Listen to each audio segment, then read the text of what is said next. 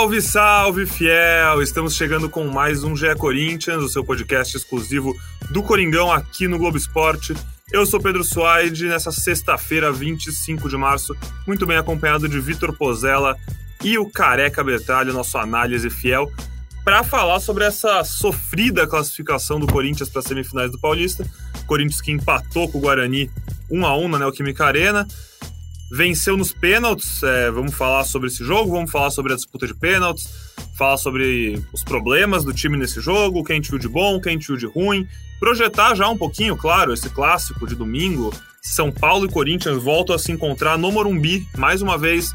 É, eu tenho a impressão que o Careca e o Pozella vão falar que tem que entrar no jogo ligado, não pode tomar gol nos primeiros cinco minutos.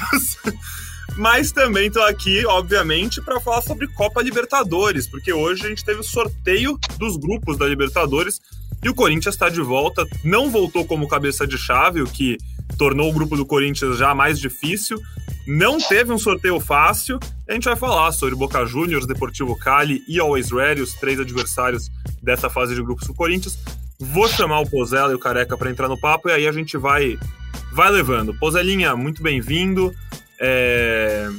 Sofrido, hein? Bem sofrido. Não precisava. Contra o Guarani ainda, o pior classificado. Dava para ter tido vida mais fácil, eu acho, viu? Fala Pedrão, boa tarde para você, bom dia para o nosso ouvinte, boa noite, boa madrugada, né? Aquela saudação de sempre aí, o nosso belíssimo ouvinte do podcast GE Corinthians. E hoje temos participação dos nossos torcedores, jornalistas. Hoje o negócio está quente aqui, hein? É, já que estamos em número um pouco reduzido, né, do que costumamos fazer, a gente convocou aí o povo, né, tanto jornalistas, colegas, para falar um pouquinho, como você bem já adiantou, de Libertadores, e também torcedores para falar sobre. Acho que é um momento legal da temporada, né, de mata-mata e, e, e acho que essa essa loucura que é o sorteio da Libertadores, que já projeta o adversário e tal. Pedrão, respondendo muito objetivamente sua pergunta, que sufoco, hein, rapaz? Meu Deus do céu. É, na minha opinião, totalmente desnecessário. Assim, obviamente, ninguém joga para isso, né? É, o Corinthians não entrou em campo falando, nossa, vamos hoje escolher passar um sufoco para tentar ganhar nos pênaltis esse jogo. Mas é, primeiro tempo, assim, me iludiu, assim. Eu falei, nossa, o Corinthians vai ganhar bem esse jogo. Abriu 1 a 0 legal, né? Sofreu um pouquinho, mas controlou bastante, conseguiu controlar todas as ações do jogo, tirando aquele chute lá do meio-campo, uma sobra de um, uma tirada do Fagner, que foi um, um, belo chute do jogador do Guarani, nada do Guarani né, na partida. E, e, o Corinthians foi bem, assim, criou várias chances de, de gols está até vendo aqui, podcast com imagens. É, então, assim, me surpreendeu o segundo tempo ser tão ruim, porque o primeiro tempo, na minha opinião, foi muito bom. Do Queiroz, na minha opinião, fez um bom jogo no primeiro tempo, achou bolas boas. É, achei bastante esquisito assim a queda de rendimento para o segundo tempo e esse susto. E aí, até nos pênaltis foi emocionante, né? Porque os caras bateram muito bem e eu aposto que todo torcedor rezou um pouquinho mais para o Santos que confia quando o João Vitor pegou a bola no quinto pênalti ali, decisivo. Meu Deus do céu. mas foi bem. E ele bateu. Bem. Ah, foi bem, mas assim, foi bem porque entrou, né? Porque ele foi andando, andando. Ele e o Juliano, os dois deram uma telegrafada que eles tiraram realmente muito bem do goleiro. Mas o coração do torcedor veio na boca, né, careca? Você tava lá na arena, é... de camarote, né? O nosso novo homem, um homem mais é o rei do camarote. É. Um homem mais chique, não é mais aquele careca do povão, depois não que é entrou mais, no GS, acabou, sucesso acabou. subiu a cabeça. Mas estava lá, viu o jogo e. Bom, óbvio, a gente está aqui falando que decepcionou, decepcionou, mas que é gostoso ver seu time no estádio se classificando nos pênaltis, é, né, careca? Fala, amigos. É... Boa tarde. Então, vamos lá. Primeiro dessa parte aí do camarote, a gente tem que aproveitar, né, que a gente está num canal maior aí no GE e os convites chegam, né, e foi bem legal. É bastante coisa que eu conversei lá, na, quem me convidou foi o Corinthians mesmo, né, o Colagrossi, e muitas das coisas que eu ouvi ali dele, depois o Duílio falou na entrevista, eu reforcei o convite para ele vir participar aqui com a gente, a promessa é que saia um balanço positivo do Corinthians, né, e convite está feito, quem sabe ele vem aqui para bater um papo com a gente. E sobre o jogo, cara, a gente vai. É, o jogo hoje vai ter bastante discussão, porque tudo. No... O futebol acaba se resumindo se a bola entrou ou não, né? A gente está vendo os melhores momentos aqui, mas tem dois lances que eu lembro bem de cabeça que não estão nos melhores momentos. Duas boas jogadas do Piton, que até entra na minha discussão que eu estou tendo aqui em grupos de WhatsApp, que os caras querem criticar o Piton e tal. Ah, mas o que, que o Piton fez? falei, ele deu dois passos para gol. Se os caras não fizeram os gols, obviamente que a culpa não é dele. Mas ele deixou Roger Guedes e Renato Augusto em boas situações para fazer o gol, não apareceu nos melhores momentos. O Renato uma fura e o Roger Guedes, em vez de com o pé esquerdo, que era o simples de se fazer, vai com o pé direito e chuta lá, todo torto, e o cara meio que salva na linha. Primeiro tempo do Corinthians, muito bom, muito bom. O que, que é um muito bom? O que, que eu vou considerar muito bom? Várias chances criadas, movimentações, triangulações, coisas novas, infiltrações, é, Piton e Fagner muitas vezes por dentro, Inclusive, logo no começo do segundo tempo, uma jogada do que Fagner. saudade disso, hein, careca? Lateral por ah, dentro. Cara, ó, vou te falar. Muito legal, cara. Se é, pra, legal. se é pro lateral atacar, não. Tem, tem o GP, tem o Mosquito. o lateral é da linha de defesa, gente. O Lucas atacou várias vezes com seis caras. Ficou longe, longe de ser um time engessado. E o futebol, as bolas não entraram no primeiro tempo. Faltou capricho em alguns lances, faltou sorte em outros bola na trave do Paulinho, mas o Corinthians teve cinco, seis chances que o resultado poderia ter sido maior no final do primeiro tempo. Beleza, acaba o primeiro tempo, as conversas quais são? Caramba, que jogo, que jogo do Piton, caramba, que movimentação desse time, que coisa linda de se ver. Começa, o time está 1 a 0 e tentando fazer o segundo, como foi a bola na trave, gol anulado que a gente está vendo agora. Aí começa o segundo tempo, o Corinthians tem uma chance clara, o Roger Guedes, uma boa jogada do Fagner por dentro, o Roger Guedes chuta na rede do lado de fora. Aí sai uma falta, que eu vou usar o termo pouco inteligente, do João Vitor. Ele agarra o Giovanni Augusto, o Giovanni Augusto consegue se livrar dele, isso na intermediária. Cara, esquece o jogador, mano. Posiciona lá. Ele foi de novo, fez que fez, até que agarrou o cara e saiu a falta. Beleza, sai a falta, jogada ensaiada horrorosa do Guarani, acaba dando certo, sobra lá pro cara, o cara chuta, o Cássio faz uma puta defesa, escanteio, o Corinthians toma o gol.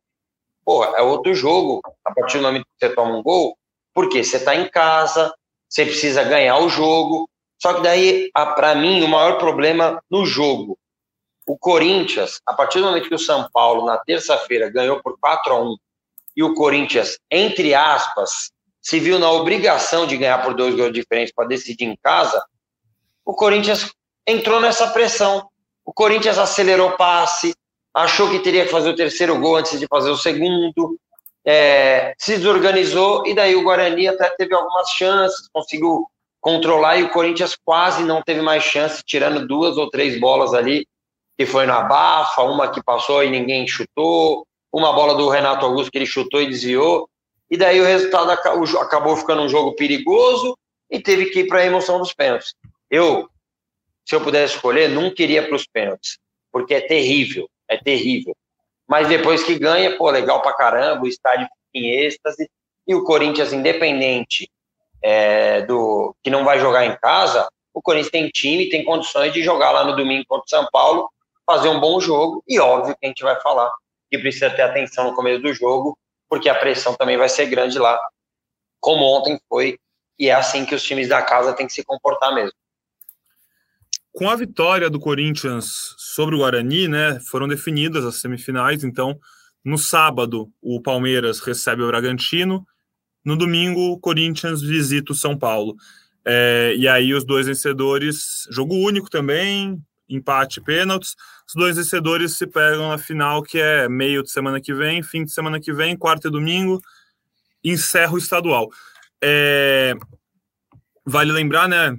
para quem talvez não. Acho que, acho que todos os nossos ouvintes lembram, mas os dois últimos jogos do Corinthians lá no Morumbi, a gente até brincou dessa desatenção de, no começo do jogo.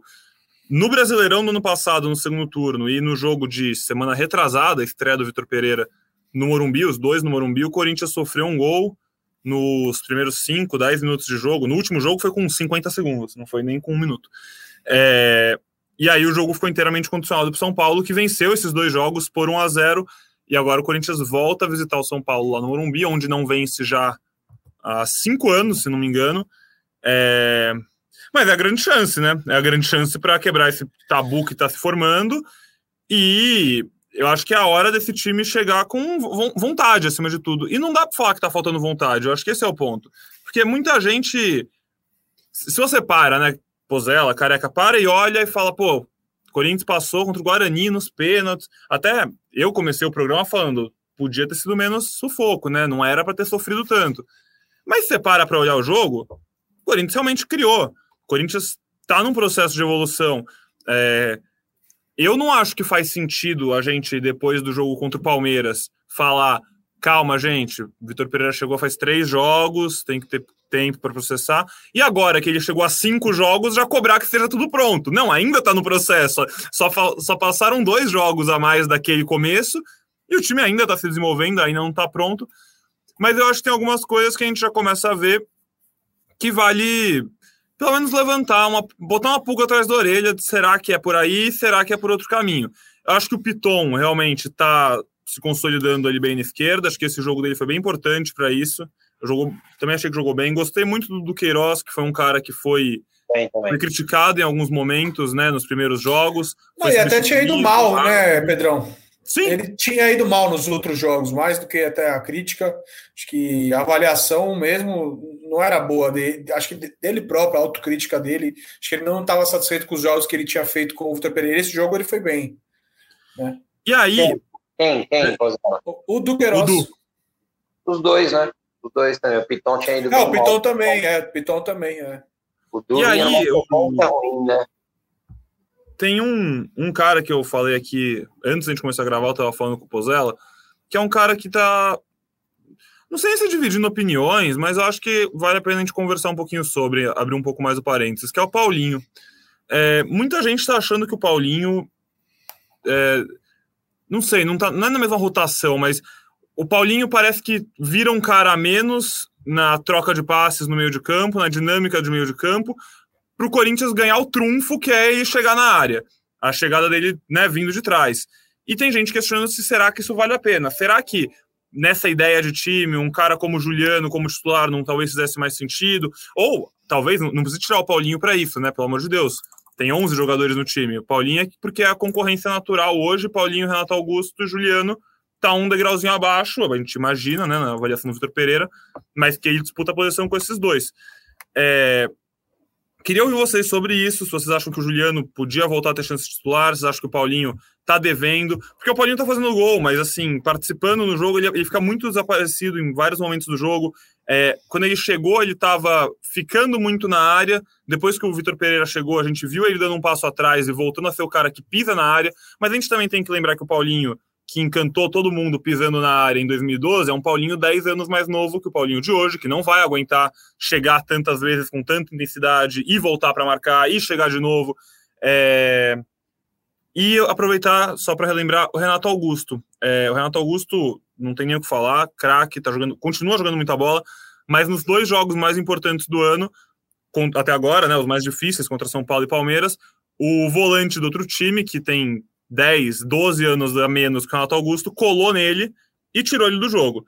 E aí, será que o Vitor Pereira já está pensando como, como solucionar isso para o jogo de fim de semana? Porque a lógica é imaginar que o Rogério Ceni pegue o Nestor e fale: tudo que você fez há duas semanas, repete, porque aí vai ajudar muito o São Paulo a possivelmente vencer o Corinthians. Nossa, Pedro, você falou vários pontos importantes aí, cara. Da, da, acho que, mas tudo isso, na minha opinião, ainda está no, no guarda-chuva montagem de um time. É, como você bem disse, pô, são cinco jogos só do Vitor Pereira. É, se você for olhar, é, quando você joga no dia seguinte, você recupera, no, talvez até no segundo dia, você continua fazendo recuperação. O, os jogadores do Corinthians estão apanhando muito, as arbitragens estão sendo coniventes com esse, com esse tipo de jogo. Isso é, é verdade violento até que os adversários têm feito, com faltas um pouco acima do normal, assim. É, e aí isso tem atrapalhado também, até acho que no treino, no dia a dia, é, é nítido que o William tá com dor desde a pancada em Novo Horizonte, é, sentiu dor ontem. O Renato Augusto, a primeira bola do jogo, ele tomou uma pancada e sentiu muito, depois ficou, deve ter sentido o jogo inteiro. Então eu acho que realmente você tocou em pontos importantes de consolidação de Piton, de do Queiroz, é, mas aí eu, eu, eu, acho que também eu concordo assim, com o que o Careca sempre fala aqui, que, por exemplo, se você tivesse um meio campo com Cantilho, Renato e Paulinho, Tudo bem você ter um Paulinho mais desligado, entre aspas, da construção para ganhar na chegada. É, porque, beleza, vai ter o Cantilho que vai apoiar o Renato ali e que vai ajudar muito nessa construção de, de, de bola ali, de jogo. É, mas a partir do momento que você não tem esse cara e o Du não faz o que o Cantilho faz, apesar de ser um bom jogador, você precisa mais desse segundo homem de meio campo, que no caso é o Paulinho. Então eu acho que isso ainda vai vai azeitar, entendeu? Eu acho que o Corinthians está num processo que ele vai melhorar. É, acho que isso também tem muita interferência do, do centroavante. É, o Júnior Moraes é, pode te dar uma, uma situação de profundidade, de pivô, de maneira de parar a bola, que o Roger Guedes não dá. Então, se você tiver essas peças se encontrando, talvez o jogo do Paulinho melhore também. É, ontem eu queria destacar que o Paulinho roubou é, algumas bolas importantes. É, mas no primeiro tempo mesmo eu lembro de um lance do Renato Augusto abre ali para fazer a saída de três e tal, e ele fica bravo com o Paulinho, que o Paulinho não vem jogar com ele nessa construção. Então eu, eu, é nítido assim que o Corinthians ainda está muito em formação, que, que requer tempo para melhorar mesmo. Então, eu acho que é o Júnior Moraes vai trazer isso para o Corinthians. Eu acho que o, o Cantilho pode trazer isso para ajudar o Paulinho. É, enfim, essas movimentações dos laterais por dentro, é, nesse lance que a gente está vendo agora, o chute do William, ele está no meio do campo, o Roger Guedes está aberto na esquerda. É, mesmo assim, tem um gol no lado do Paulinho ontem e uma bola na trave que mataria o jogo no primeiro tempo dele. Então, é, eu acho que tudo isso está dentro desse guarda-chuva que você bem falou de construção de equipe. É, e só para registrar, eu acho que é importante que é, a diretoria do Corinthians, enfim, e que os próprios árbitros coíbam um pouco o jogo violento, porque a gente está vendo, assim, está é, ficando repetitivo, é, talvez, assim, desde o jogo do São Paulo, Palmeiras, Novo Horizontino e agora o Guarani, é, que me parece que há um rodízio, assim, de faltas e umas pegadas um pouco mais é, acima do, do, tom, assim. É, primeira bola do William é pancada, primeira bola no Renato é pancada, primeira bola no Roger é pancada na cabeça, então começa a ficar perigoso. Aí, aí machuca um jogador desse, perde o cara por, sei lá, três, quatro meses, é bem ruim para o calendário e até para o futebol brasileiro como um todo. Então, só para deixar registrado isso aqui também. Então, é, sobre o Paulinho, assim, é, vai bater, na, vai entrar naquela discussão que eu falei. Só que não tem si no futebol, né? O Pozella falou aí, bola na trave dele, ali ele no rebote para fazer o 2 a 0 que foi anulado. O Corinthians jogou para ampliar, mano. Jogou para ampliar. Eu tinha visto algo no Twitter, não sei se é verdade, que o, o Vitor Pereira falou: se o nosso adversário fez quatro, nós vamos jogar para fazer cinco antes do jogo. O Corinthians jogou, jogou, principalmente no primeiro tempo, no segundo tempo acho que sentiu. E o Paulinho, eu manteria ele no time, acho que ele faz parte da engrenagem. É, não dá para a gente querer que as coisas aconteçam como um passe de mágica. É, o treinador chegou faz quatro, cinco jogos e eu manteria o Paulinho. Acho que a discussão maior do Paulinho é quando o Renato cansa é, que ele precisa fazer essa saída de bola e ele não tem conseguido fazer porque nem é a característica dele. Mas o Juliano, quando tentou fazer, também não fez bem ontem. É, tanto que o Corinthians, no final do jogo, começa a dar espaços para o Guarani, inclusive nesse lance que a gente está vendo agora. O Juliano que perde a bola, já tinha perdido uma outra. É, e aí é mais porque o Renato cansou, porque ontem no segundo tempo virou um Renato contra a Rapa. É, obviamente que o Paulinho precisa participar mais como meio-campista, em alguns momentos entrar como atacante ali, mas não pode depender só do Renato. É, e daí o Vitor Pereira vai achando a melhor posição. O Paulinho há muito tempo já não joga mais na que ele foi para a seleção, Copa do Mundo, né? Ele virou quase como um segundo atacante ali e tal. E eu pô, confio demais no Vitor Pereira. Ontem deu gosto de mano. Deu gosto de ver o primeiro tempo. Independente se o Corinthians tivesse perdido, eu não fico me baseando por resultado. É claro que o resultado importa, mas eu estaria fugindo muito do, das minhas opiniões em vários outros podcasts aqui. E ontem o time era diferente. O time era legal de assistir. O primeiro tempo foi muito legal e o Corinthians merecia ter um placar maior. Não fez, tomou o gol, acabou psicologicamente se, é, se desesperando, querendo, porque até correndo o risco de tomar um gol no contra-ataque. E o Paulinho foi inserido nesse segundo tempo bem ruim do time inteiro. É, eu continuo com o Paulinho, estou com ele, acho que tem que jogar. E se mais para frente é, o time não evoluir, não achar novas alternativas, principalmente por dentro, aí sim a gente começa a pensar até no que o Pozella falou, de mudar o esquema, é, de uma outra situação. O Du foi bem algumas vezes, segundo volante no ano passado, nesse 4-1-4-1. Tem o Cantillo, que daqui a pouco volta da seleção. Eu acho que o Corinthians tem opções. Tem o próprio Juliano, que a gente comentou. O Atom algumas vezes já jogou por dentro. Acho que o Corinthians tem boas opções. E eu não vou ficar semana sim, semana não, dependendo do resultado. Critico um, depois elogio. Igual a lateral esquerda. É bom sempre quem tá fora. Desculpa, são, é, se eu não manter uma coerência no que eu penso do futebol, daí não tem por que eu ficar falando de futebol. Fico falando em grupo de WhatsApp com meus amigos. Se eu tô aqui, é, eu vou dar a minha opinião. Independente se o Corinthians ganhou ou perdeu. Boa, careca. E a gente agora vai também chamar a opinião do nosso ouvinte, torcedor que acompanha aqui o GE Corinthians. A gente pediu para ele mandar seu áudio. E vamos ouvir então alguns dos nossos ouvintes, pedir aqui para o nosso Rafa Barros, que está coordenando a nossa gravação, rodar um, dois áudiozinhos e a gente vai falando em cima do que a gente ouvir da nossa qualificada audiência. Fala galera do GE Corinthians, aqui quem tá falando é o Matheus Ferreira, fala aqui de Itaquera, sou corintiano. E rapaziada, ontem eu tava no estádio e a impressão que eu tive é: jogamos muito bem no primeiro tempo, tivemos boa chance de fazer dois, três gols. E no segundo tempo, quando tomamos aquele gol de bola parada também, logo no início, a impressão que dá é que o time desorganizou e perdeu muita concentração. Aí depois a gente passou a depender muito do Renato Augusto, principalmente depois que o William saiu.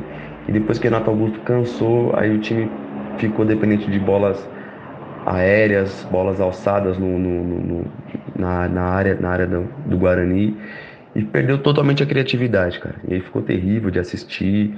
A gente estava até com medo de tomar o gol do Guarani, então foi. A atuação achei bem ruim, principalmente por falta de concentração, jogadores sem confiança, principalmente os que entraram no segundo tempo. É, para domingo, tô, tô bem preocupado, claro, confiante na vitória, acreditar sempre, né? Mas acho que vai ser um jogo aí bem disputado, acho que não vai ser um jogo de muitos gols e confiante aí para que a gente chegue na final e ganhe esse título. Beleza? Obrigado, prazer falar com vocês, abraço. Ó, o Matheus viu o jogo igual a gente, né? O primeiro tempo ah. muito bom e segundo, depois tomou o gol, como o Careca bem falou aí, bateu um desespero. Talvez por esse. Tem que fazer três, e aí primeiro tem que fazer o segundo, depois faz o terceiro. É, e, e, acho que, que foi, que inclusive, né, Pozela, foi o que o São Paulo fez. São Paulo saiu atrás no segundo tempo. O São Paulo fez teve... o primeiro gol aos 38 do segundo tempo, né? E teve a calma para fazer um gol e, pô, quando, quando conseguiu virar o jogo e falou agora estamos classificados, aí é, falou, é. bora para cima. Virou os 38 do segundo tempo, desculpa, mas foi isso. isso. Eu vou até aproveitar, o Pozella já falou disso, eu tinha até marcado ele no Twitter ontem. É, tem uma situação que foi parecida, mas aconteceu de um jeito no Morumbi, e ontem em Itaquera não aconteceu, que foi um cara expulso do Bragantino, né? O pontapé que o Giovanni uh... ontem Bragantino é, não, é. São Bernardo. São Bernardo, São Bernardo é, desculpa. Isso. O pontapé que o Giovanni Augusto deu ontem, sendo que ele já tinha tentado dar duas cotoveladas, que foi na minha frente, e o juiz ainda deu falta para o Guarani. É, o, que, o pontapé que deram no Renato Augusto, com menos de dois minutos de jogo, no William, o William saiu machucado do jogo. É, como eu disse aqui no começo, eu estava falando com o, o superintendente do Corinthians. Falei, pô, às vezes investe tanto, né? E daí os caras dão um pontapé, o juiz deixa. Porque independente se é um minuto ou se é dez, tem que dar o cartão. Aí o, o goleiro fez ser o jogo inteiro. Goleiro fez jogo ser no o jogo. joelho de duas, duas cirurgias, né, Posarinha? Cara, o carrinho que o Giovanni Augusto deu, a altura que ele deu, cara, se o VAR. Inacreditável. Se o VAR chama o juiz para um lance interpretativo do pênalti no Danilo e não chama para um lance claro de altura de pé, cara, eu não entendo mais nada de futebol e obviamente que o VAR deu errado no Brasil. Infelizmente, deu errado. Porque é um lance simples de chamar. É um lance simples de chamar. O juiz em campo pode não ter visto a altura que foi. Mas, amigo, dá uma olhada aqui na televisão, onde foi a altura do pé do cara?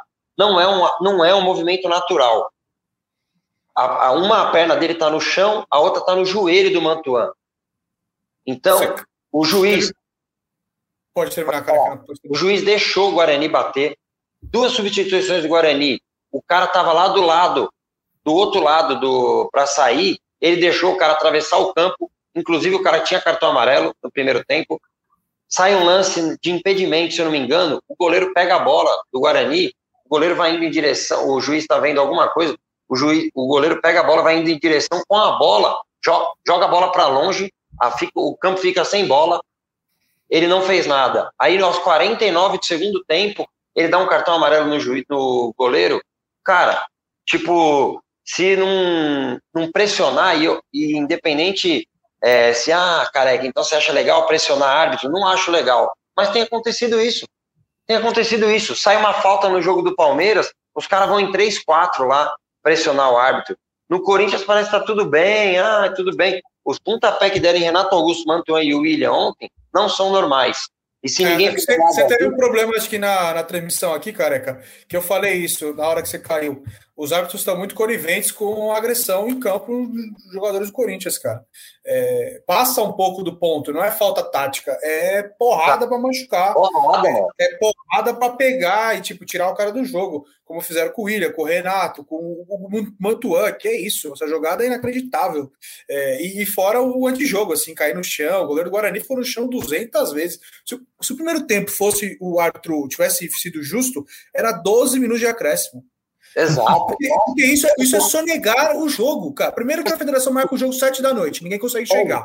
Segundo, que o jogo não rola. Você paga por um ingresso que é caro para muita gente, a situação financeira do país não é boa. Você gasta uma grana para assistir um jogo, o jogo é sonegado, porque o juiz ele não permite que o jogo aconteça. Ele é conivente com os jogadores que não estão afim de jogar. Então é, é realmente um absurdo isso, cara. É um absurdo. Inclusive, é. vale já aproveitar e citar aqui para o nosso ouvinte que no treino dessa sexta-feira do Corinthians, o Mantuan, com dores no joelho, ficou só sob os cuidados da equipe de fisioterapia. E o William, por conta da pancada no quadril, que depois do jogo ele falou que estava doendo muito, doendo até para respirar, é, fez um trabalho regenerativo. Os dois, obviamente, são dúvida para o clássico contra o São Paulo. Seria muito bom o Corinthians ter os dois, o William titular absoluto, o Mantuan cada vez mais vai se mostrando como uma peça muito de confiança do Vitor Pereira, que deixa a gente bem feliz, porque a gente fala do Mantua aqui há bastante tempo e ele merece estar correspondendo em campo, é uma joia. Torcer para que a recuperação dele seja rápida e eles possam estar em campo no, no final de semana e, se não, logo, logo, numa possível final ou no começo do Campeonato Brasileiro, já estejam 100% de novo. É, só brincar com o careca que ele falou do, da pancada ali com um minuto de jogo, e o zagueiro do Guarani que deu, vira para o juiz, minha primeira. Foi minha é. primeira. O que você tá querendo? Tipo, como se pudesse tranquilo. A primeira é livre.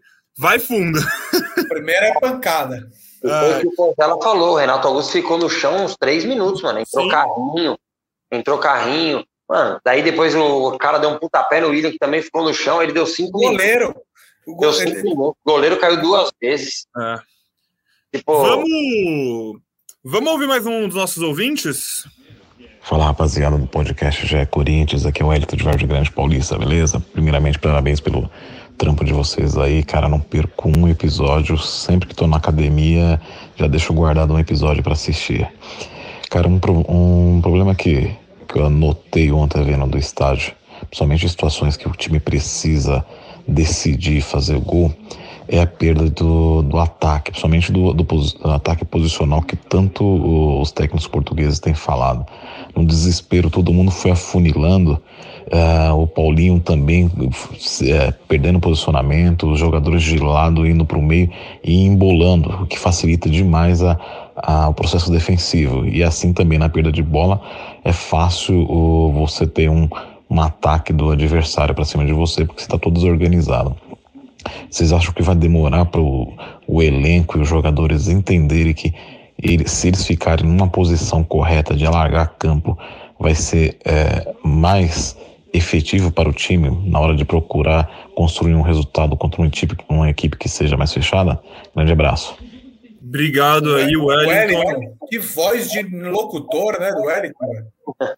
O Wellington puxa 150 quilos no supino enquanto ouve a gente. Tenho certeza tranquilo, absoluta. Tranquilo. O leg press do homem deve ser monstro. É, eu achei legal a pergunta dele. Eu queria saber se o Careca quer responder, porque o Careca viu o jogo do estádio e ele mesmo falou pra gente. Eu ainda não vi nenhum jogo do Vitor Pereira do estádio. É, E ele falou que ele notou algumas coisas de movimentação, de espaço, essa questão do posicional. Então, queria saber se o Careca quer responder essa para papiar com o Wellington aí. Respondo. Primeiro, mandar um abraço para o Wellington, é, de estar tá na audiência, tal, dar moral para nós. Vou até aproveitar também, eu, mandar um abraço para o João de Campinas, que, cara, ele elogiou muito a gente, sabia o nome de todo mundo, até a pronúncia, Cassucci, pô, mano, falou, elogiou, foi o cara que ganhou os ingressos no sorteio que eu fiz no meu Instagram e tal, e o cara escuta sempre a gente no fretado do trabalho. Vou responder o Wellington é o seguinte, ele falou de novo o que a gente falou aqui, o segundo tempo desorganizou muito, é, pela necessidade do terceiro gol que não precisava. O Corinthians precisava do segundo gol. Mas, beleza. O primeiro tempo, essas movimentações foram lindas de ver, Pedrão. Lindas de ver. Eu vi no estádio uma visão privilegiada. Então. Visão consegue... de quem vai no camarote. Camarote do Corinthians, da diretoria, né, meu? Você consegue ver muito bem o posicionamento. E eu gosto muito dessa parte tática. Cara, foi surpreendente. Ainda mais pelo que a gente vinha antes o que a gente via antes, né? Os caras estáticos e tal. O Corinthians fez saída em três. O Corinthians fez triangulações. O Corinthians deu longa. Quando o Fagner e o Pitão vinham por dentro, os caras fechavam é, a parte por dentro, conseguiam entrar a bola no corredor, tanto para Mosquito quanto para o William. Então o Corinthians teve várias formas de atacar, tanto que criou. O Pozella citou aí nos melhores momentos. Você mora o Roger Guedes está pela esquerda, o William está por dentro, o Renato está em todo lugar do campo. Se alguém falar, ah, o Renato cansou, pega um moleque de 20 anos e corre o que ele correu ontem. Se esse moleque não cansar, amigo, alguma coisa tem. Tá alguma coisa tem. Aí não é a idade, mano. Aí não é a idade. O cara jogou. O cara jogou o campo inteiro. Ô, gente, já tava esquecendo. Gol de escanteio, hein, do Gil. Puta! Foi o primeiro desde o gol do Paulinho em 2012 contra o Vasco. Primeiro gol. Cara, é, o Corinthians eu gostei muito. O Elton, acho que ele no comentário dele, eu acho que ele só um pouco confundiu, confundiu não, ele colocou mesmo é, no mesmo balaio o, os momentos ofensivos do Corinthians de movimentação, que foi no primeiro tempo, bons, com o, de, com o do segundo tempo desorganizado, entendeu? Só faltou, acho que ele separar um pouco, mas foi bem isso. Foi nesse primeiro tempo, muitas, é, muitas chances criadas e de várias formas. Se você vê nos melhores momentos, tem jogada de linha de fundo, tem esse lançamento do Duqueiroz, tem jogada por dentro de tabela, o lance do Paulinho, é, essa é uma bola linda aí que eu fiquei gritando antes, Fagner, dribla, dribla, ó se ele dribla, ó, ó se ele dá um driblinho para a esquerda, o cara já tinha ido, não dá para parar, ele faria o gol, apesar que me falaram que estava impedido nesse lance e o Bandeira não deu. Tá, é, então teve várias jogadas é, de formas diferentes que o Corinthians conseguiu criar. Então, assim, é, a gente quer ganhar o título paulista? Óbvio que a gente quer ganhar. A gente quer ganhar lá do São Paulo, no clássico? Queremos, óbvio. Só que também é óbvio que esse time não é de uma hora para outra, numa, num passe de mágica, que esse time vai conseguir jogar coordenado tal. Mas ontem já teve muita coisa que nitidamente era treinada. Nitidamente treinada. É, o Wellington perguntou do quanto tempo, né? Assim, obviamente, nem como fazer uma previsão de quanto tempo esse time vai estar efetivamente coordenado, sincronizado, porque é, eu, eu, lembro do. Eu lembro que quando eu estava na escola, no primeiro colegial, a gente montou um time legal de futebol. Eu era goleiro porque o Cupel não foi muito bom, mas o time era bom, tinha uns caras bons. A gente só foi jogar no terceiro colegial que a gente estava jogando o fino da bola. Porque, meu, é, sincronia, né? A questão de você entender onde outro cara vai estar, tá, saber onde passar, entender as opções antes da bola chegar, demora. E aí, uma coisa que não, não acho que é passar pano, mas acho que é realmente só entender o contexto, porque a gente sempre fala disso, entender o contexto. É, é um jogo, um mata-mata, jogo único, que quando chega o segundo tempo e o Corinthians toma esse gol, é muito natural que desorganize, porque a vontade de ganhar vai falar mais alto do que a técnica, vai falar mais alto do que a obediência tática. Vira uma questão do vira aquele abafo, é natural, eu acho que é do ser humano, óbvio. Com o passar do tempo, a ideia é que cada vez isso se reduza para o time entender né, o que tem que fazer, cada jogador entender melhor sua função. Mas eu acho que isso, a chance disso evoluir mais gradualmente aumenta muito quando começar o Brasileirão, que aí é ponto corrido. Não tem a chance de ser eliminado. O Corinthians não, o Corinthians não podia ser eliminado, desculpa. Não podia ser eliminado pelo Guarani. Os jogadores sabiam disso. E só não foi pelos pênaltis. Inclusive, vale a pena citar parabéns pela, pelo treino dos pênaltis ou pela sorte, porque assim, os jogadores do Corinthians bateram muito bem os pênaltis, os do Guarani também, inclusive. É, mas o Corinthians não podia perder esse jogo. E aí, cara, se você fica com isso na cabeça, você vai vai acabar deixando algumas coisas que você tinha que fazer para trás para se atirar, precisa ganhar, enfim. Eu acho que os pontos corridos, a chance desse time evoluir nessa questão de sincronia, que é o grande ponto que falta e que é questão de tempo, vai melhorar. É... Temos mais Vamos ouvintes, mais, um? Mais um, do... tem mais dois, acho. Vamos lá. Fala, amigos do Jetmão, boa tarde. Aqui quem fala é o Jefferson de Jaguaruana, interior do Ceará. E sobre o jogo contra o São Paulo, é, o que todo mundo vai falar, eu espero que o time entre ligado dessa vez para não ocorrer o que aconteceu nos outros dois jogos anteriores no Burumbi. E creio que espero que o time faça mais triangulações. É, deu para perceber que em momentos e em jogos anteriores o time consegue fazer uma boa triangulação em alguns momentos, só que na hora que já está ali mais próximo da área, o time não desenvolve, não dá um passo mais chave para que possa criar uma chance clara de gol. Também eu não colocaria o William de titular, ele vem sofrendo muito com as pancadas do, ao decorrer do jogo, e como o Rafinha é um jogador que joga muito duro, é, dependendo do árbitro, ele vai começar o jogo ali dando uma no William, e eu acho que é pior, né? Arriscar perder o William para esse início de Libertadores. Então eu acho que seria melhor colocar outra pessoa ali para jogar. Pode ser o Watson deslocado pela esquerda e o Mosquito na direita. É, acho que o Júnior Moraes não vai ter condição ainda de jogar, então o Roger Guedes ainda vai ter que jogar nessa função centralizado. E espero que seja um, um jogo, um bom jogo, que o time entre ligado e ganhamos lá dentro como foi em 2017 com aqueles do, aquele gol do Jô, que aqueles dois gols do Jô. 2017 foi o do Rodrigo Caio? Foi. Foi. Não, rapidinho, antes de falar sobre o que ele falou, o Jefferson, que demais, hein? Jaguaruana, fui aqui buscar no mapa, cara. Sensacional, velho. É longe, amigo. É longe, é longe velho. É longe. É longe daqui, né? Mas Não tá na é... audiência. Mas Não, o mais legal é participar aqui do nosso podcast, sensacional.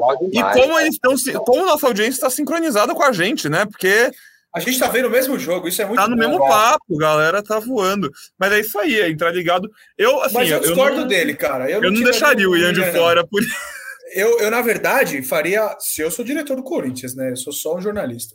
Faria uma pressão forte batendo nessa tecla de que estão batendo muito. Se o Rafinha der a primeira forte, é amarelo. Se der a primeira forte acima do que pode, é vermelho. Não tem choro nem, nem nada. Joga o jogo. O jogo tem que ser jogado, não pode ser Parece jogo de várzea, pô. Eu que jogo na várzea, que é assim. O zagueiro do meu time falou: Ó, vou dar a primeira aqui, ó, pro atacante não se criar.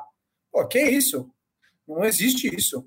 O, na minha opinião, pô, o William tem que jogar. Não é porque o Rafinha joga duro, se ele tiver condição, né? Lógico. Não sei se ele vai conseguir se recuperar para esse jogo. Mas se tiver condições, tem que jogar. Vamos ouvir o último dos nossos áudios, que aí a gente Vamos. começa a Projeta o papo para Libertadores. É isso aí. Fala galera ligada no podcast GE Corinthians. Meu nome é Rafael Campos, eu sou de Juiz de Fora, Minas Gerais. Bom, para falar da semifinal tem que falar sobre o jogo de ontem, né? Eu não esperava esse sufoco contra o Guarani. É... e a minha maior preocupação para a semi foi um retrato de ontem, que o time aparentemente cansou muito no segundo tempo, o time sumiu.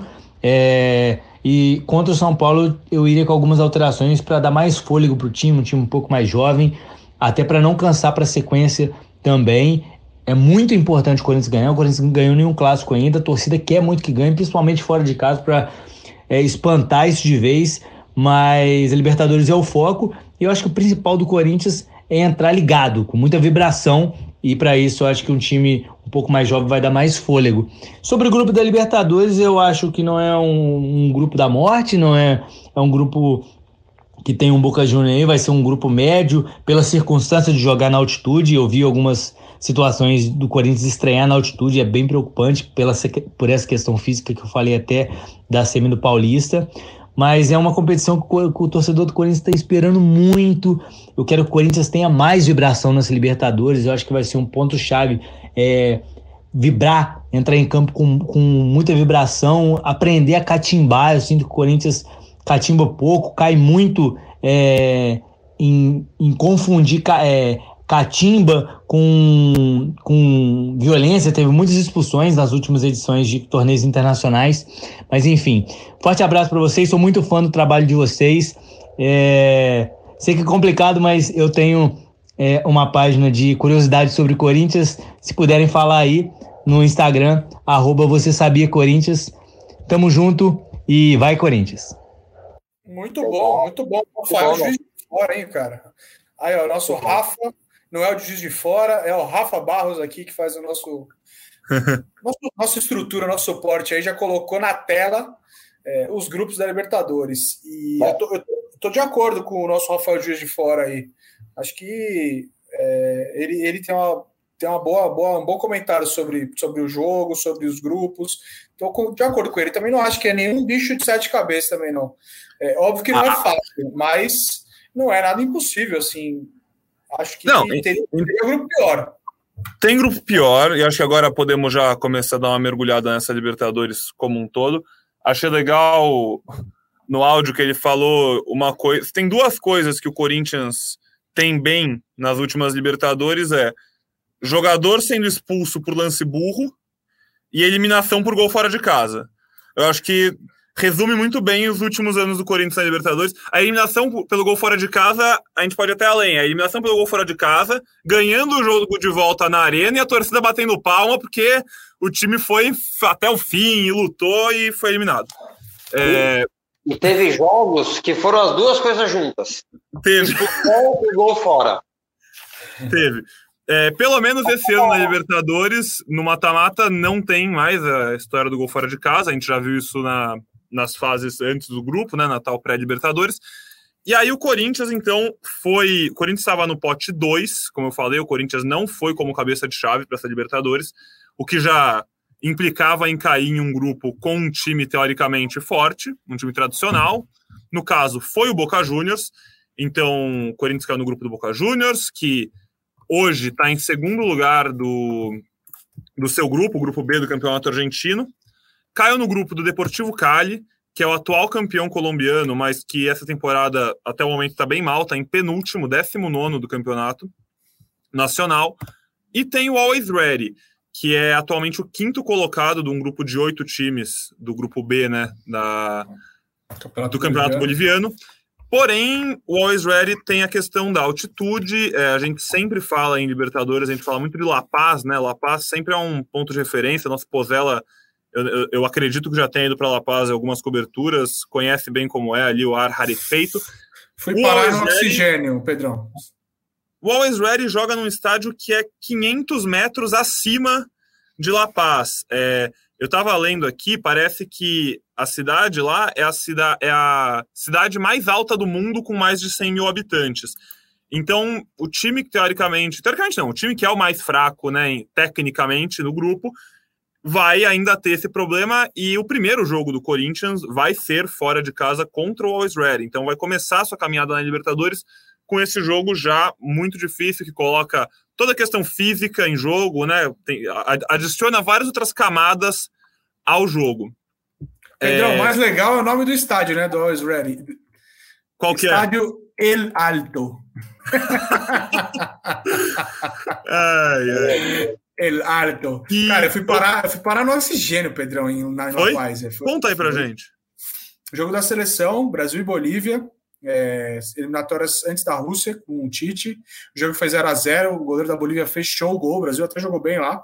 Foi 0 a 0 e eu não aguentei, cara. Eu tava, eu cheguei, a gente ficou em Santa Cruz de la Serra dois, três dias, e aí subimos para La Paz na noite anterior ao jogo. E eu cheguei lá, comecei a passar mal, muita dor de cabeça, muita tontura, dor de cabeça, dor de cabeça. E aí foi assim, a noite inteira, tomei chá de coca igual água no hotel. Todo mundo falou: não, toma esse chá aqui, isso vai melhorar, isso vai melhorar. E nada, nada, nada. E aí eu fui pro jogo. É, foi bem complicado, cara. E aí cheguei no jogo lá, pô, vomitei, foi horroroso. E aí, um pouquinho depois do intervalo, eu cheguei no, no Bruno Maziotti e no Sasaki, fisioterapeuta do São Paulo, falei, eu tô passando muito mal, me, me ajuda. É, tava, tipo, sensação de desmaio. Aí ah. eles falaram, não, vem cá no vestiário. É, me colocaram no, no oxigênio, no cilindro de oxigênio. Fiquei lá, comi uma fruta, É, fiquei lá dentro do vestiário da seleção, no oxigênio, um tempão. Aí dei uma respirada, melhorei, e aí, beleza, controlou. Eu tenho uma foto que é hilária, assim, eu com um cilindro de oxigênio, assim, e o rosto, até meu rosto tava meio deformado, assim, olho fundo, tava, eu não sei o que aconteceu. Eu ah. não julgo, eu não julgo mais ninguém que vai na altitude e toma um vareio, não julgo. Aquilo não é, não é saudável. Não, mano. Não, não é humano, não é. Teve uma época que iam tirar isso aí, estavam verificando e tal. Pois é, até eu lembro isso, né? Mas, mas fere muito a situação geográfica de cada país, né? Bom, Enfim. É. Bom, é, sobre, complicado. Até sobre o que o, o, nosso ouvinte falou, né, o Rafael, lá de, de fora, é, eu tenho uma preocupação e, e, eu me, me preocupei ontem também com isso. O João Vitor umas duas vezes se estranhou que o cara do Guarani, se fosse o cara do Boca, o cara ia cair. O cara ia cair. Então, é preciso ter a cabeça no lugar, né? ter a cabeça no lugar é um grupo que não é nem acessível, nem bicho, nem é, da morte. Eu acho que é um grupo equilibrado ali, principalmente pelo mau momento é, que vive o, o, time colombiano, né, que é penúltimo. É, mas tem uma notícia importante também, né? Teve uma confusão na eliminação do Boca no passado contra o, o Atlético Mineiro, que vários jogadores foram punidos, né? O Pavon, seis jogos, Vidia, seis jogos, Rojo, cinco jogos, Esquerdo, quatro jogos, Gonçalves, três jogos e o Javier Garcia, dois jogos. A não ser que o Boca consiga reverter isso, o Boca costuma ser um pouco forte nos bastidores, esses caras não poderiam jogar, alguns deles, nem a ida nem a volta, né? É, então precisa também ficar de olho nisso. E acho que é importante demais o, esse jogo fora, mesmo complicado com altitude, é, pode ser o fiel da balança para classificar ali, talvez brigando pela primeira posição. É, mesmo desse jeito, eu entendo o Pozella, é, mas eu acho que quem perder pontos lá, se a não ser que todos percam né, pontos lá, é, eu acho que pode ser o fiel da balança quem conseguir pontuar na Bolívia. Lembrando que esse time da Bolívia tem como melhor jogador do time o famoso Arce, aspas, vai a merda, fecha aspas, Arce. Arce, Arce do, do, do, rebaixamento de 2007, jogo contra o Vasco. Torcedor nenhum deve esquecer do gol que ele perdeu naquele jogo no Pacaembu, né? E, o, e rapidinho, o Deportivo Cali tem o Ione Gonçalves, que inclusive estava no Ceará e fez gol no Corinthians na, na última ocasião que o Corinthians enfrentou o Ione Gonçalves, está lá no Deportivo Cali. Falei com ele, tentei um áudiozinho aqui para o nosso podcast, mas, mas não rolou. Mas você conseguiu outros áudios, né, Vitor Pozella? Eu acho que vale a pena a gente começar, então, a falar um pouco mais sobre esses adversários, dar uma mergulhadinha rápida, que nosso ouvinte, obviamente, quer saber o que passa com esses times mais, mais por dentro, de quem está mais por dentro, no caso. É, o Boca Juniors, vale lembrar, né? O Corinthians protagonizou dois anos muito fortes, criou-se uma rivalidade muito forte com o Boca Juniors em 2012 e 2013. 2012, Corinthians campeão da Libertadores pela primeira vez, primeira final de Libertadores que chega, ganha do Boca Juniors. 2013 tem aquela oitavas de final do Amarília, dos dois gols anulados, dois pênaltis no marcado, expulsão, golaço do Riquelme no Pacaembu. E aí o Corinthians e o Boca Juniors nunca mais se enfrentaram e hoje, depois de nove anos, vão voltar a se enfrentar com o Riquelme como o grande nome desse Boca Juniors fora do campo agora. Riquelme, para mim, é indiscutivelmente o maior ídolo do Boca Juniors. Ele é, acho que Maradona, obviamente, foi um jogador maior, mas para a cultura do Boca Juniors, o Riquelme fala mais alto, o Riquelme é, é rei, e ele transformou esse time, esse, o clube como um todo, desde que ele chegou, com muito apoio da torcida. Hoje, o técnico do Boca Juniors é o Sebastião Batalha, vocês devem lembrar dele, é um ex-volante, camisa 5, ganhou muita coisa pelo Boca. E e no elenco deles, o Benedetto, que foi o cara que ficou muito famoso por eliminar o Palmeiras daquela Libertadores em 2018, que o Boca Juniors foi para a final contra o River Plate. Benedetto foi para a Europa, está de volta.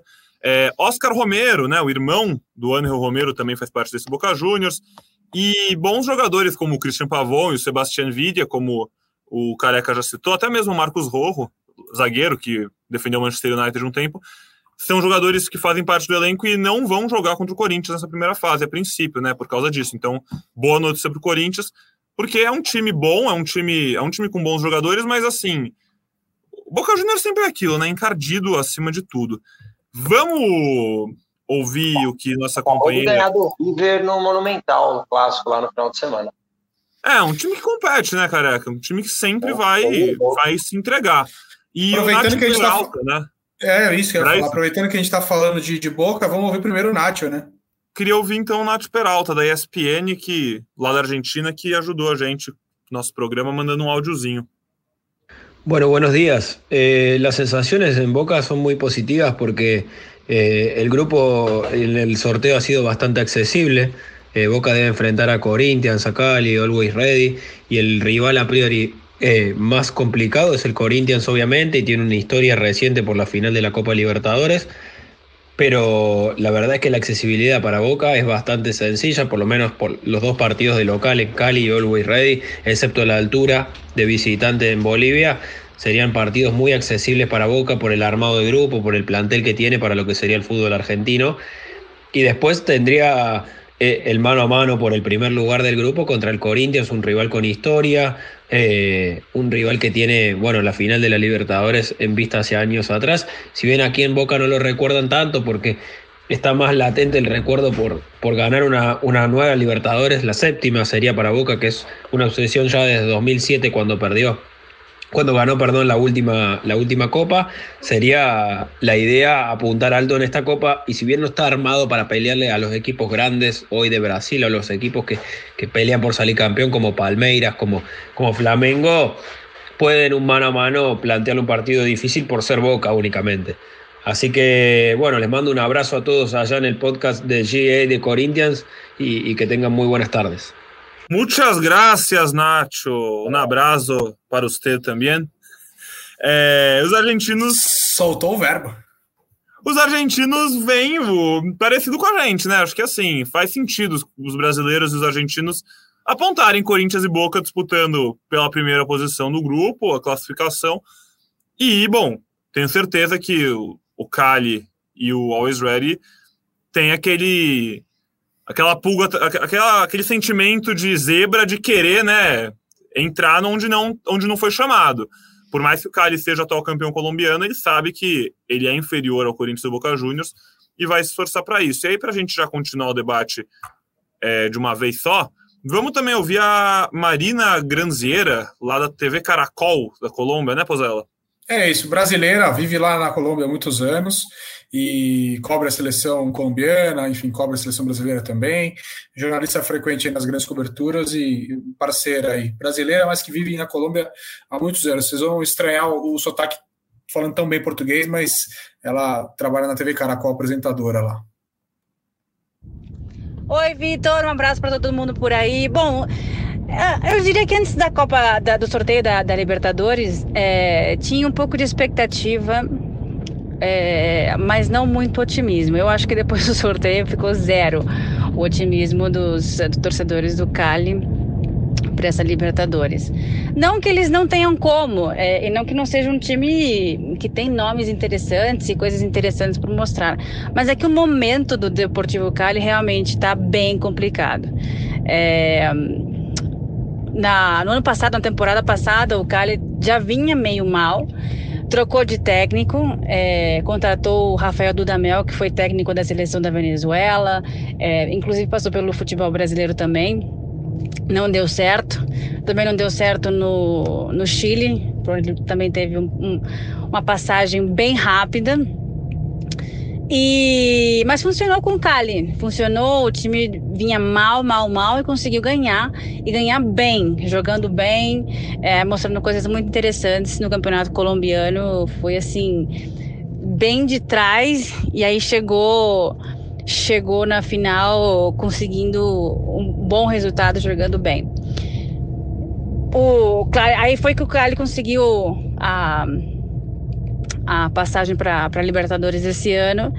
E tinha muito otimismo, tinha, tinha, muito otimismo. Mas como começou a temporada desse ano, e já vamos já na rodada 12 da, do futebol colombiano, da, do campeonato local, é, o Cali bem, bem abaixo do seu nível, inclusive esteve, acho que no começo, acho que as sete primeiras rodadas, é, sem conseguir ganhar. E até agora não conseguiu mostrar um futebol interessante. Então eu acho que é, preocupa para o Cali a Libertadores e preocupa porque talvez não consiga mesmo passar para a próxima fase. Mas eu acho que o medo real agora é de fazer um papelão mesmo na, na Libertadores, entendeu? Mas vamos ver. Dizem aqui dizem que o Cali ainda poderia preparar algum tipo de contratação. O futebol colombiano pode contratar ainda. Então vamos ver se tem algum tipo de nome interessante que possa surgir para tentar melhorar o Cali. É que depois de dezembro, depois que eles conquistaram a, o, o, campeonato, é, três jogadores muito importantes na, na no, no campeonato foram, inclusive um dos artilheiros que foi o Preciado foi para o futebol mexicano. Então não, não tinha como mesmo segurar.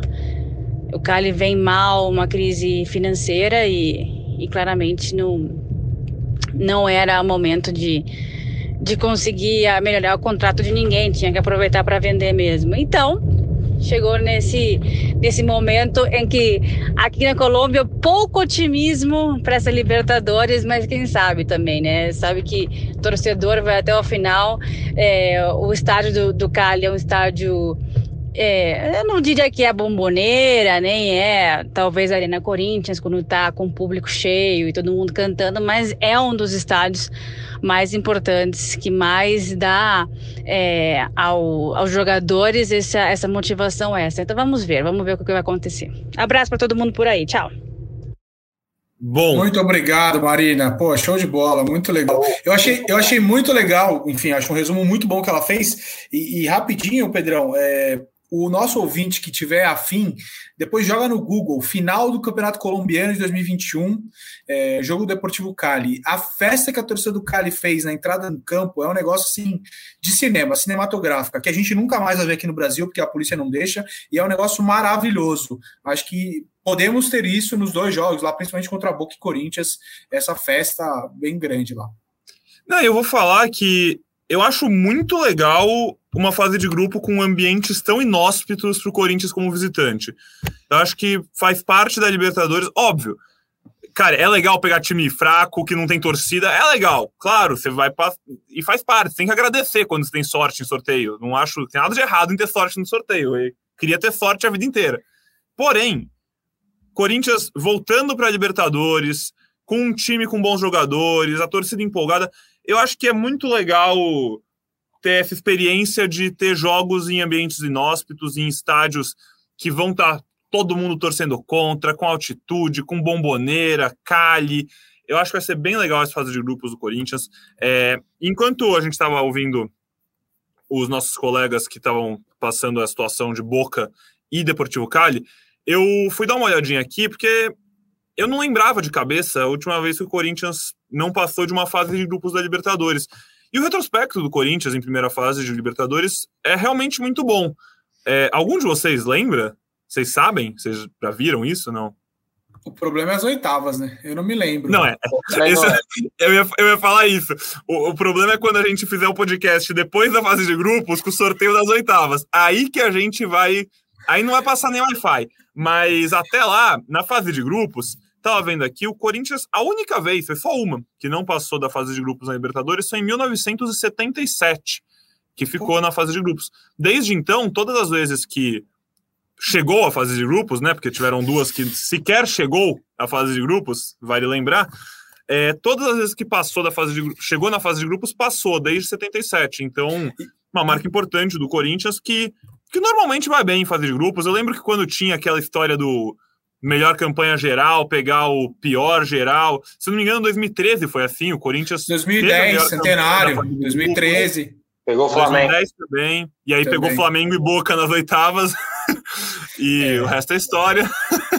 Mas, Mas é, é, bom ponderar que, provavelmente, eu não, não tô falando conhecimento, tá? Aqui é uma brincadeira. Provavelmente 77, quando eles não passou de primeira fase, porque a prioridade não era Libertadores, era o Paulistão, era e é um dos grandes títulos da história do clube até hoje, porque em 77 a Libertadores não era essa loucura que é hoje. É bom a gente sempre contextualizar que a Libertadores foi ganhando esse ar de contexto de torneio especial, muito ali a partir do, do Cruzeiro de São Paulo, ali na década de 90, o Tele, é, aquele time bicampeão do São Paulo, trouxe essa, essa coisa de especial da Libertadores. Até lá, os clubes negligenciavam bastante a Libertadores, inclusive o Santos, o Palmeiras, a Academia, o Santos de Pelé, enfim, porque senão teríamos muito mais títulos dos clubes brasileiros do que temos hoje, né? A gente tinha grandes esquadrões, não que os outros países não tivessem, mas é, tem algumas alguns absurdos, assim, entre aspas. O Nacional é tricampeão da Libertadores e o Corinthians tem só uma, e, e por aí vai.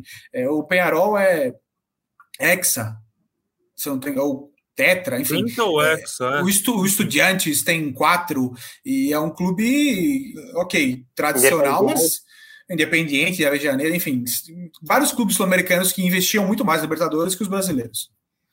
É, queria aproveitar então para convidar de novo nosso ouvinte a interagir com a gente, agora com o sorteio já definido. Agora que você ouviu a gente, ouviu o Nacho, ouviu a Marina falando sobre o, o, a gente falando sobre o Always Ready, nossos companheiros falando sobre Boca, falando sobre Deportivo Cali, vai lá no Twitter, interage com a gente, conta o que você achou, sua expectativa, tá confiante, o Corinthians vai passar em primeiro? Você acha que vai passar em segundo? Você acha que vai brigar para não passar? Enfim, eu acho que tem tudo para ser uma fase de grupos boa. Eu estava lendo antes da gente entrar aqui o Olé, né, principal jornal da Argentina, e eles colocaram. Eu não concordo, mas lá né, é, vale a pena repercutir, porque é o principal jornal da Argentina colocando esse grupo de Boca e Corinthians como um dos grupos da morte.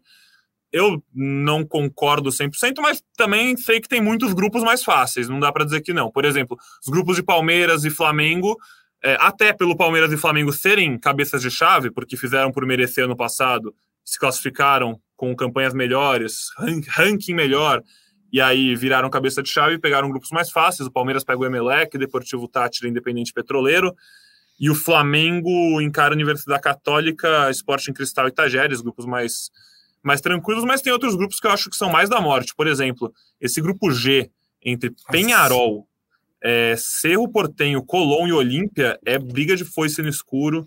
O grupo do Nacional, Vélez Sárcio de Bragantino e Estudiantes também vai ser uma loucura. 6G são os mais fortes. 6G também tá, né? Acho que eu ficava Concordo. nessa também. Eu Porque é aquele grupo que qualquer um pode passar, né? Você realmente tava... não tem ideia.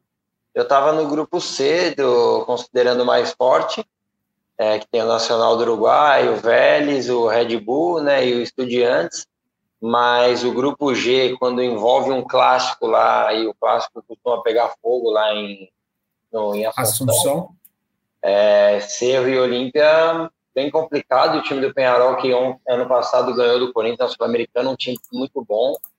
É, eu vou te falar que o grupo do Corinthians está na média aí. Está na média, o Corinthians precisa ter atenção, é, principalmente jogos em casa, fazer os pontos e brigar por se classificar o melhor possível, talvez na frente do Boca. A gente vai falar muito de Libertadores ainda nos próximos episódios, é claro. Hoje acho que a gente já vai encerrando o nosso podcast, vai levando para a reta final. Vou só passar para o Posé do Careca darem seu comentário de despedida, a gente vai arredondando. E já vou convidando você, obviamente, para ficar ligado na gente, porque daqui a pouco a gente está de volta, como a gente falou, no domingo às quatro da tarde, o Corinthians visita o São Paulo no Morumbi, majestoso, valendo vaga na final do Paulistão. Corinthians foi muito bem contra o São Paulo nos últimos mata-matas de Paulistão que enfrentou, né? A gente pode relembrar aquela semifinal que o Rodriguinho faz o gol no fim na arena, tem a própria final com o gol do Wagner Love, que dá o título para o Corinthians. É, vamos ver qual vai ser a história que será escrita nesse fim de semana. Se o Corinthians passar, a gente já chega na segunda-feira falando sobre a final, contra quem vai jogar, falando sobre Libertadores também. Talvez a gente já tenha a definição certinha do calendário, com as datas, que começa daqui a pouquinho, já começa em abril, a gente está na última semana de março, então já devemos ter isso definido pela Comebol. E aí a gente conta com a sua audiência para ir tabelando com a gente ao longo dessa temporada. Pozelinha, obrigado, cara. Obrigado você, Pedrão. Rapidinho, sobre os seus comentários finais aí. É, falei com o pessoal da Comebol, eles esperam até domingo dar, de, deixar a tabela detalhada. É, muito provavelmente amanhã já divulguem a tabela detalhada. Então, o torcedor que quiser visitar a Bomboneira, quiser ir a Cali, quiser se aventurar também na Bolívia, é, a partir de amanhã, muito provavelmente, já vai conseguir saber. E é sempre uma delícia quem puder né, viajar e acompanhar esses Jogos Libertadores. Isso faz parte do, da alegria desse campeonato, que é, que é, além de tudo, você conhecer um país vizinho, você conhecer outra cultura, é um negócio maravilhoso, muito gostoso. É, o Perol tem cinco Libertadores, enfim, jornalista tem que passar a informação correta, então eu falei quatro ou seis, estava errado nas duas, são cinco. É, e trazer um número final aqui. A gente sempre lamenta clássico com torcida única. Mais uma vez, a gente é, tem um jogo importante né, entre duas equipes de São Paulo. No caso, agora uma semifinal de Paulista, São Paulo e Corinthians Morumbi, torcida única. E, e hoje tem uma matéria muito boa do Leonardo Lourenço no Globo Esporte, no GE, mostrando uma briga na Inajar, que foi a partir dali que o Ministério Público de São Paulo é, implementou essa regra esdrúxula né, de, de trocar o sofá da casa para evitar a infidelidade, né? E, e, e, aí é um dado legal que eu acho que é importante nosso ouvinte saber. O, o Corinthians e São Paulo se enfrentaram é, 22 vezes já com torcida única no estádio, 12 vezes é, na Arena, na Neoquímica Arena. O Corinthians ganhou as 12, são Paulo nunca ganhou, é, tudo bem, nunca ganhou lá e também nunca ganhou sem público, né, sem nenhum torcedor no estádio. E o Corinthians no Morumbi foram 10 jogos só com o torcedor de São Paulo e apenas uma vitória do Corinthians. Então, é, isso eu acho bem representativo das 10 vezes que o Corinthians jogou é, lá no Morumbi, só com torcedores de São Paulo, ele só ganhou uma. E domingo tem mais um jogo desse, enfim, com tudo que a gente já falou aqui. É um prazer estar aqui sempre. Um abraço para você, para o Careca, para os nossos ouvintes. Legal demais quando eles participam. Obrigado aos jornalistas também que nos ajudaram. E até a próxima. Bom jogo aí para todos os clubes. E domingão vai ser bem bacana. É um dia de, de clássico e é gostoso demais. Boa, Pozella. Realmente muito legal a matéria do Léo. Recomendo muito a leitura aí se você tiver um tempinho no fim de semana. Vale a pena, você vai gostar. Tem muita história e mostra realmente como como não faz nenhum sentido. A gente sempre fala que eu vou, vou sempre ficar batendo na, na tecla e acho que a gente precisa dessa história de torcida única, palhaçada. E vale a pena reforçar. Careca, imagino que já esteja com seus contatos aí e tal mas o GE Corinthians está aceitando convites para caravana, para a gente grava podcast no ônibus, se quiser levar a gente para ver jogo na bomboneira, onde for, chama, tamo aí, né, né Carecão? Eu já entrei aqui no monte de site aqui, só precisa saber a data, né? Provavelmente é de 17 a 19 de maio. É, bomboneira, já era para ter ido, né? Em 2012, não deu, mas agora quero ir lá conhecer sim. E vou, vou dar um jeito de ir. E sempre bom estar participando com vocês. Hoje especial, né? O Pozella conseguiu duas informações importantíssimas, né? De jornalistas é, de Colômbia e Argentina que tem clubes no grupo do Corinthians e também dos ouvintes que é, não custa a gente sempre dar uma moral para nós mesmos, né? Os caras sempre dão moral aqui para gente, escutam, é, mandam mensagem, a gente fica feliz demais e que vocês continuem na audiência e que domingo de nós. A gente já está precisando ganhar esse jogo aí. Nos últimos nove mata-matas, é, são nove vezes que o Corinthians passa pelo São Paulo. É, que a gente complete essa décima aí, que o Corinthians passa um bom jogo e não vale a pena, é, vale a pena ressaltar o que a gente falou lá no começo, atenção, atenção no começo, São Paulo vai querer começar o jogo atropelando, é, e o Corinthians, se tiver atenção e conseguir entrar no jogo, o Corinthians tem boas chances de fazer a pressão mudar de lado e conseguir um resultado importante, é, que é a classificação para a final. É isso, um abraço, vai Corinthians e tamo junto sempre, na boa ou na ruim. Para a gente encerrar, na lata, palpite, vai. Eu vou de 1 a 0 Roger Guedes. 2 a 0 Corinthians. Eu vou de 2 a 1 Corinthians. Boa. Ah, também aqui não podia, não podia ser diferente, né? Convenhamos. Nosso ouvinte também, se a gente falasse algo diferente, não, ele ia ficar bravo. Então é assim mesmo. Só, puta, passou batido, né? É, claro que foi só no sexto, sétimo pênalti, mas tem que dar moral pro gigante, né? É, tem sido muito criticado, a gente não falou aqui, eu também acabei lembrando agora, não postei nada no Twitter, mas ele foi gigante novamente, conseguiu a classificação importantíssima, e a torcida gritando, Cássio, Cássio. É importante a gente ver um ídolo e para ser respeitado o Cássio. Tem que respeitar o ídolo, né? Tem que respeitar o ídolo. Eu fiquei feliz demais e, e é o que eu disse, a classificação era o mais importante. Se conseguisse manter em casa para a semifinal, melhor. Mas o melhor mesmo era classificar, independente de como foi. Ah, o Guarani, não sei o quê. Jogo de mata-mata, ainda mais só mata, né? É complicado pra caramba. E o Corinthians fez a parte dele, classificou independente de como foi. O Corinthians vai para a semifinal, parece que o São Paulo está vindo jogando o melhor futebol do mundo e o São Paulo é super favorito, não vejo assim. Acho que o São Paulo tem uma, um pouco de vantagem pelo que o Pozella falou, mas o Corinthians tem capacidade e força para ganhar lá, como já ganhou muitas vezes. Inclusive, o Corinthians ganhou mais do que perdeu do São Paulo no Morumbi. Boa, careca, trazendo informação. Esse assunto do Cássio realmente está bem quente. Hoje a gente fez um programa bem especial, muito assunto. Não deu para abrir esse capítulo, mas eu acho que a gente ainda vai voltar a falar disso no futuro próximo, porque é um assunto muito debatido entre os corintianos, acho que vale a pena. Mas a gente fala mais para frente. Por hoje eu tô com vocês. Respeito ao Cássio. Foi muito importante, pegou o pênalti decisivo, mais uma classificação na história do Corinthians com uma defesa de pênalti do Cássio, e isso vai ficando para a história. É muito gostoso quando a gente consegue fazer episódios assim, conseguimos realmente, como o Careca frisou, Posarinha foi atrás de uns áudios super legais. A gente adora quando eu tenho interação com vocês, nem sempre dá para fazer, mas é muito gostoso ouvir nossa audiência, porque é por vocês que a gente faz o programa e quando vocês participam, são os convidados mais que especiais. Então, mais uma vez, um abraço para o Careca, um abraço para o Pozella, um abraço para o Rafa, que hoje ajudou a gente na toda a questão técnica, coordenando a nossa transmissão aqui. Um abraço para você, muito obrigado pela audiência, muito obrigado pela companhia em mais um episódio aqui do Gé Corinthians. A gente volta com o nosso podcast depois dessa semifinal contra o São Paulo, e aí a gente vê, a gente vê o que vai ser semana que vem, a gente descobre. Até lá, boa sorte, bom clássico, bom fim de semana para todos nós e um abraço. Até a próxima. Vai, Corinthians!